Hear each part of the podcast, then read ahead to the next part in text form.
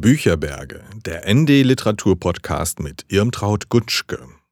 Hallo, ich begrüße euch wieder von meinen Bücherbergen. Heute will ich mit euch über das Verhältnis zu Kindern sprechen, in dem sich ja auch die Beziehungen zwischen Erwachsenen spiegeln.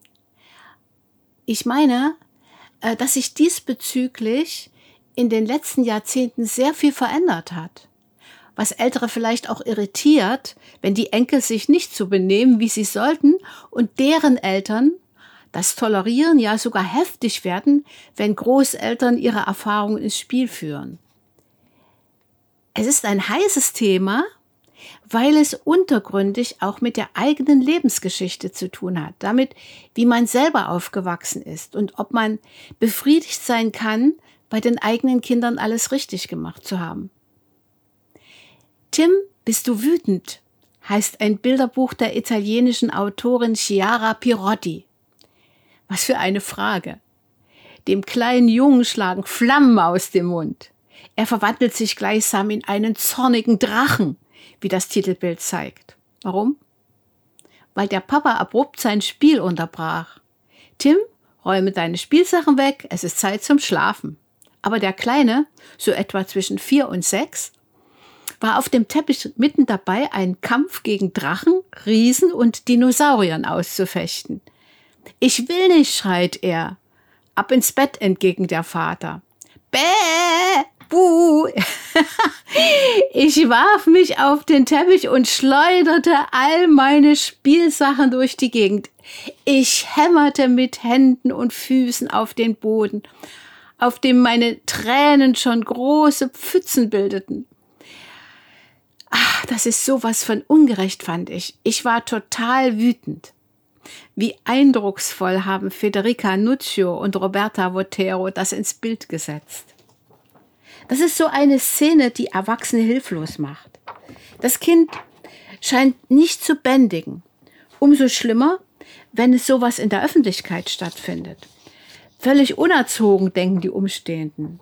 Aber wie soll man es denn unterbinden? Ich erinnere mich noch gut an meine Hilflosigkeit, als unser kleiner Sohn in der Trotzphase war. Es schmerzte mich, wie ich in solchen Momenten jede Verbindung zu ihm verlor. Meine Mutter konnte sich nicht daran erinnern, mit ihren vier Kindern je solche Schwierigkeiten gehabt zu haben. Meine Schuldgefühle zu versagen machten die Lage auch nicht besser.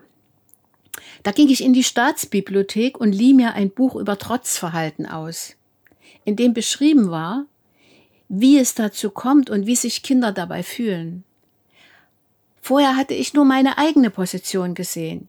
Jetzt spürte ich, wie schlecht es meinem Sohn in seiner Ohnmacht ging.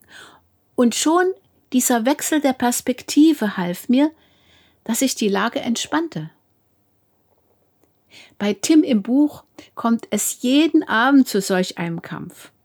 Ich habe versucht, mich in einen Drachen zu verwandeln dann würde ich die ganze Wut einfach ausspeien und wegfliegen. Ja, es ist gut, dass die Autorin eben diese Ich-Perspektive einnimmt. Ich habe versucht, so viel zu weinen, dass die Flut der Tränen das Bett mit sich reißen würde. Ich habe versucht, mich im Schrank zu verstecken und dort weiterzuspielen. Eine riesige Tränenwoge schwappt im Buch durch die Wohnung und ein Kind quetscht sich in ein enges Schrankfach. Die Bilder werden Kindern wie Erwachsenen Spaß machen, aber noch wissen wir ja nicht, wie sich der Konflikt auflösen lässt. Wäre es vielleicht eine Idee, eine Sanduhr aufzustellen, um sich an den Gedanken zu gewöhnen, dass das Spielen irgendwann beendet sein muss? Endlich denken sich die Eltern auch eine Belohnung aus, indem sie Tim im Bett noch eine Lieblingsgeschichte vorlesen. Am Schluss bietet die Autorin noch Ratschläge für Erwachsene, damit sie kindliche Wut nicht als Angriff empfinden, sondern verstehen lernen, dass diese Wut auf Verteidigung zielt, hinter der sich oft auch ein Hilfereif des Kindes verbirgt, das nicht weiß, wie es sich anders verständlich machen soll und Gehör finden kann. Ein wütendes Kind zeigt, dass es sich als eine eigenständige Person begreift. Das ist der springende Punkt. das Kind als eigenständige Person zu begreifen. Diesbezüglich hat sich eben tatsächlich ein Umdenken vollzogen. Ich musste, weil ich voll arbeiten ging, meinen Sohn früh pünktlich in den Kindergarten bringen. Irgendwelche Physimantenten seinerseits konnte ich mir nicht leisten.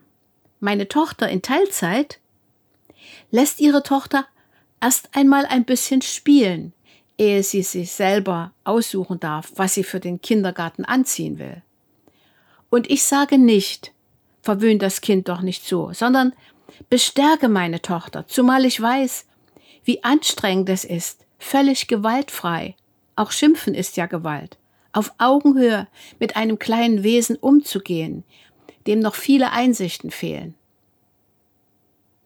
Meine Generation war darauf gepolt, pflegeleichte Kinder zu haben. Und auch heute kann ich mir viele Eltern denken, die keinen anderen Ausweg für sich haben, weil sie fest in Berufen eingespannt sind, die sie den ganzen Tag überfordern.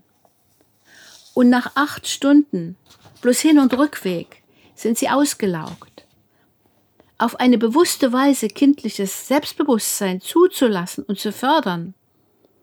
Die Bedingungen dafür können besser oder schlechter sein.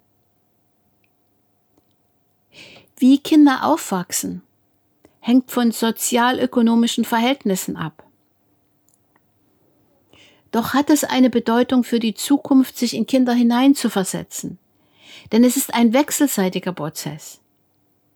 Noch gehen kleine Kinder nur von sich selbst aus. Aber wenn man ihre Bedürfnisse annimmt, denke ich mir so, lehrt man sie, Empathie auch für andere zu empfinden. Chiara Pirotti ist nicht nur Kinderbuchautorin, sondern zugleich Psychologin mit Schwerpunkten in der kognitiven Verhaltenstherapie und evolutionären Psychologie. Wie gesagt, am Schluss des Buches gibt sie unter dem Motto SOS Eltern in Not Ratschläge, wie man mit kindlichen Wutausbrüchen umgehen kann. Tolerieren, sich beherrschen, nahe bleiben, sich hineinversetzen, Alternativen anbieten. Wie man das macht, wird ausführlich erklärt.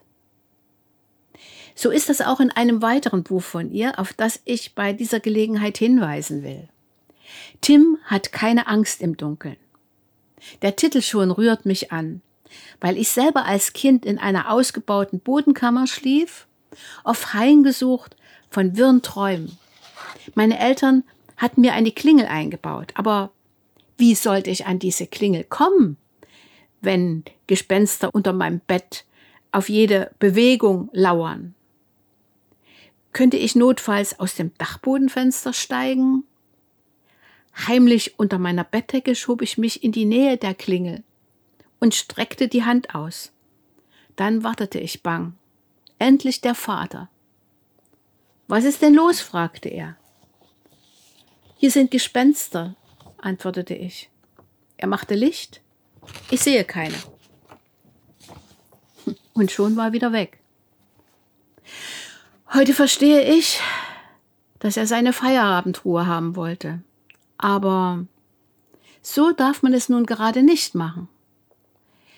Er hätte sich Zeit nehmen müssen, zuzuhören, Anteilnahme zu zeigen, die Angst als etwas Normales zu erklären, zu ermutigen, Vertrauen zu geben und zu verstehen, dass solche Angstphasen nun mal normal sind in einem bestimmten Alter und dass sie auch wieder vorübergehen.